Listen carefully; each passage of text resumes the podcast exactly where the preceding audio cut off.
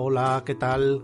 Soy Jesús García Sutil y estás escuchando el podcast Conociendo a, un podcast hecho por y para fotógrafos y fotógrafas. Ya sabéis que este podcast lo podéis apoyar por 2,99 euros en el botón que encontraréis en iVoox y si no lo podéis apoyar, por lo menos darle un me gusta y dejar un comentario, que eso nos ayuda mucho a que el podcast sea un poco más visible. Que no es que sea poco visible, pero bueno, siempre ayuda. Eh, hoy, ¿con quién voy a hablar? Hoy voy a hablar con, casi digo el nombre, con una persona como siempre muy especial. Y como me estoy adentrando en el mundo de la astrofotografía, por culpa de Frank Nieto, que me hizo conocer a Enol, y Enol me ha introducido en el mundo de la astrofotografía, y estoy conociendo a astrofotógrafos, y la verdad que es una pasada, quería traer a alguien que lleva tiempo haciendo astrofotografía, y que nos explique un poco cómo empezó y cómo hacer la astrofotografía, y debatir un poco con él, pues, todos estos términos que a mí me cogen muy ya de viejo, aunque no soy tan viejo, pero sí son términos muy físicos, muy matemáticos y a la hora de la verdad la fotografía cielo profundo pues tiene de fotografía el nombre, porque lo demás es todo un mundo increíble. Y quería acercaros ese mundo a vosotros trayendo a Javi, Javi Zayas, que lleva, lo que os digo, un tiempo haciendo fotografía de cielo profundo y que mejor que un formador que nos enseñe un poco cómo es la fotografía de eh, el cosmos, eh, agujeros negros, eh, nebulosas, bueno, un montón de cosas. Así que sin más, os dejo con Javi y que nos explique un poco qué es esto de el espacio profundo. Hola Javi. Hola, ¿qué tal? Buenas noches. ¿Qué tal estás? ¿Bien? Pues muy bien, ya en casa tranquilo y, nada, y, con mucha ilusión de estar aquí en este programa, que me hayas llamado y eso, la verdad que tenía muchas ganas de salir. Ah, yo tenía ganas de tenerte aquí, un astrofotógrafo español.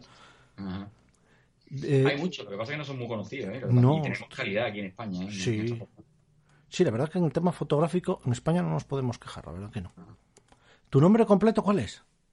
Mi nombre completo es Francisco Javier Bermúdez Zayas. Y normalmente eh, yo no te conozco por Bermúdez, te conozco por Javier mm, Zayas. Zayas. Lo de Zayas acabado en Z fue porque me equivoqué cuando me hice la cuenta y ya me lo dejé así, me, equivoqué tecleando y ya me gustó. Ostras. Y, no sé, me, dejé el apellido Zayas, el apellido de mi madre y, no, y lo he conservado como Javi Zayas y, todo el mundo me conoce ya por ese nombre y ya no me lo voy a cambiar. Ya, ya, ya, pero yo te decía ostras porque ahora si te vas a hacer una página web ya tienes que poner el nombre de que tienes en Instagram casi. Sí. ¿Sabes lo que le he puesto a la página web? Fotografía de momentos. Ah, bueno. Eso está bien. ¿Y eres un fotógrafo que te definirías como? Fotógrafo, hostia, pues ahora últimamente es que estoy cambiando de mucho de estilo. Pero eh, a nivel público soy fotógrafo de paisaje. Y paisaje nocturno, especializado en paisaje nocturno. ¿Cuánto tiempo llevas haciendo fotos? pues más en serio, unos 10, 12 años. Haciendo fotos toda la vida. Eh, típico. Em, en el instituto te mandaban un trabajo y tú eras el que tenía la cámara con el carrete y era el que te dedicaba a hacer la diapositiva para luego hacer las exposiciones en clase y tal. Y ese era yo. Yo era el de la cámara y el de la diapositiva. Y luego lo tuve un tiempo abandonado y eso. Y luego, bueno, cuando eh, volví, bueno, ya lo que es el, analógico se acabó y empezó el digital. Ahí en esa época yo lo dejé, hacía muy pocas fotos y luego pues, pues lo retomé y bueno, y hasta hoy. ¿Y estudiaste? ¿Qué estudiaste? Uf, pues de todo. de todo un poco. Mira, yo estudié, eh, primero hice un ciclo módulo superior, un módulo, eh, lo que era antes la formación profesional de grado superior en electrónica. lo mismo que yo que ya no existe. No existe, no. En aquella época eran cinco añitos que te pegaba ahí estudiando y aprendían muchísimo, a pesar de que lo que la gente, no sé si ahí será igual, pero aquí en mi pueblo era el que, el que valía iba al instituto y el que era como un poco más, ¿sabes? Más torpecillo, pues iba al FP, ¿no? Pues eh, yo entré a FP porque me gustaba mucho la electrónica y bueno, eh, me di cuenta de que eso no era tan así porque en paralelo al FP yo siempre he estudiado en el conservatorio guitarra, ¿vale? Entonces ah, terminé el FP. Sí, soy, también soy guitarrista Jo, profesional. acabo de tener un déjà vu porque he tenido otro entrevistado que también eh, hizo algo de música, fíjate. De, de estudios de música. ¿no? Pues yo, yo siempre lo llevaba en paralelo desde, desde pequeñito, pues estaba en el conservatorio y bueno, luego hice la electrónica.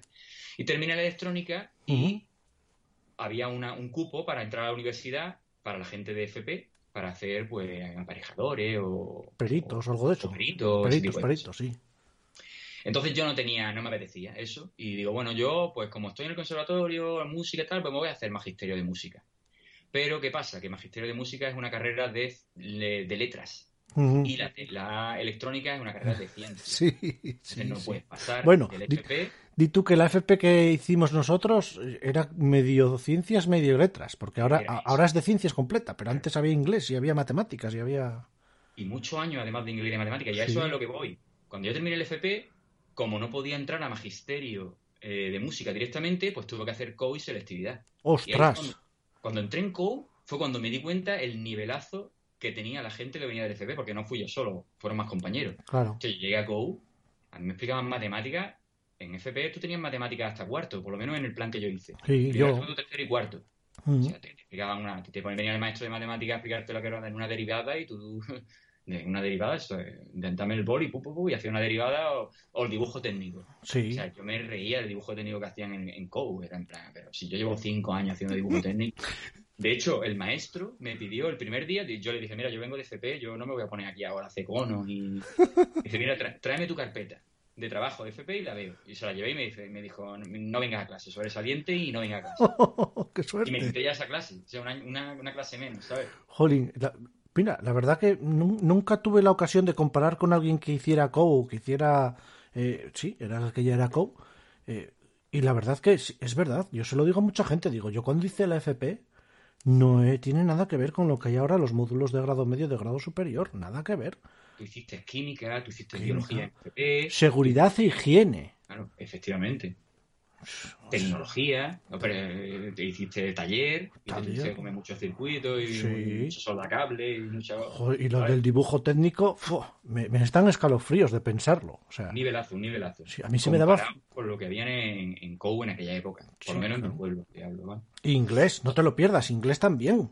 Sí, sí, lo mismo. Inglés también había mucho, muchos años de inglés y tú llegabas a inglés y tú llegabas sabiendo inglés a COU, a ti. A mí lo que me costó más trabajo y era porque nunca, yo nunca había tenido contacto con la filosofía, por ejemplo. Entonces, claro, llega a Go, tiene filosofía, hostia, ¿esto qué de qué va? Eh, Sócrates, no sé cuánto, no sé qué, al final es como historia. O sea, te pones a estudiar y ya está, ¿no?